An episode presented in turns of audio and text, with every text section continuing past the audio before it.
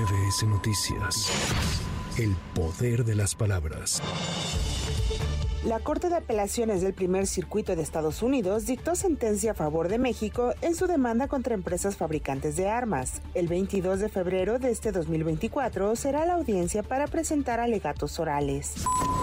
El gobierno de México acusó al Poder Judicial de la Federación de obstaculizar y entorpecer el desarrollo del proceso y actuar con interés político sobre el caso Ayotzinapa debido a la reciente decisión de ordenar que ocho militares vinculados al caso llevaran su proceso en libertad. Por su parte, la Asociación Nacional de Magistrados de Circuito y Jueces de Control del Poder Judicial de la Federación señaló que los juzgadores no otorgaron ninguna ventaja indebida a los militares implicados en el caso y que no han sido exonerados. El senador Ricardo Monreal reconoció que las iniciativas de reforma constitucional que el presidente de la República enviará al Congreso serán difíciles de procesar. Desaparición de autónomos, o sea, todas implican reforma constitucional. imposible, ¿no? Yo diría no imposible, pero difícil. Nos vamos a esperar que llegue la iniciativa. No quiero hablar sobre conjeturas o especulaciones. Yo prefiero que envíen la iniciativa y el nombre concreto de los órganos autónomos y entonces emitir mi opinión. Este lunes, el Instituto Nacional Electoral dio servicio hasta la medianoche para atender a largas filas de ciudadanos que acudieron hasta el último momento para actualizar o tramitar por primera vez su credencial de elector, con la que participarán en las elecciones del próximo 2 de junio. Cabe señalar que para reimpresiones por robo extravío sin cambio de ningún dato, la fecha límite es el 8 de febrero. La precandidata presidencial de la coalición Fuerza y Corazón por México, Xochil Gálvez, presentó una denuncia ante la Fiscalía Especializada en Delitos Electorales por el uso de recursos públicos para favorecer a la precandidata de Morena, Claudia Sheinbaum. Indicó que la FICEL debe citar a declarar a San Juana Martínez para que presente las pruebas sobre el uso de recursos públicos. Claro que no se ha echado para atrás y es prueba suficiente para que venga a declarar. Es lo que le acabamos de decir al Ministerio Público. Lo menos que pueden hacer es citar a declarar a San Juana Martínez para que presente las pruebas que dice tener. Obviamente no las tiene ante el notario público, como ella dijo, pero sí tiene elementos de cómo se le fue pidiendo este dinero. Y debe haber llamadas telefónicas, debe haber videos de las visitas de los funcionarios a la oficina de San Juana.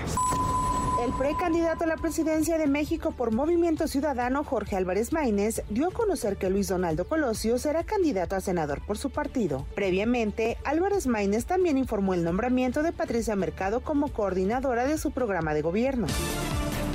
El embajador estadounidense Ken Salazar aseguró que no tenía conocimiento de lo manifestado por el titular de Sedena sobre el ingreso de armas de uso exclusivo del ejército de Estados Unidos en México, pero que se reunirán en breve con el equipo de seguridad mexicano para hablar sobre el tema. El asunto que levanta el secretario general Luis Crescencio Sandoval, eso lo vamos a ver, eso estamos comprometidos de trabajar con Sedena a ver qué es lo que hay ahí. Todavía nomás es la dirección, no tengo más información que compartir con ustedes. ¿Todo extrañamiento, este señalamiento, ya lo tenían detectado ustedes? Yo no lo tenía detectado. Entonces, cuando tiene un diálogo como llevamos nosotros con el gobierno de México, cuando algo así pasa, pues hay el intercambio de información. Entonces, eh, lo mismo que lo hacemos con muchos diferentes temas, lo llevamos y lo investigamos y vemos a ver qué es lo que ocurrió, pero todavía no tenemos ningún informe sobre eso.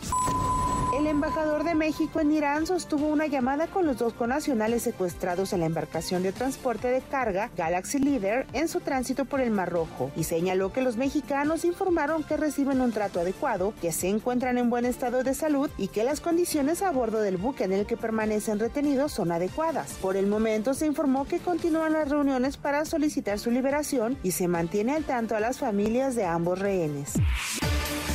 Los dueños de los vehículos que resultaron afectados tras la caída de una dovela en las obras del tren interurbano ya recibieron el pago correspondiente por los daños, según lo informó el secretario de Obras y Servicios, Jesús Esteva. Sí, hasta donde tengo información de hoy por la mañana, ya se hicieron los pagos. Se está en la inspección de las casas que nos pidieron los vecinos donde cayó la dovela. La dovela inicialmente habíamos pensado que demolerla era lo más rápido. Sin embargo, son concretos de 450 kilos por centímetro cuadrado con una densidad de acero eh, importante y eso calculábamos que nos iba a llevar cerca de 15 días. Para MBS Noticias, Anaí Cristóbal. MBS Noticias.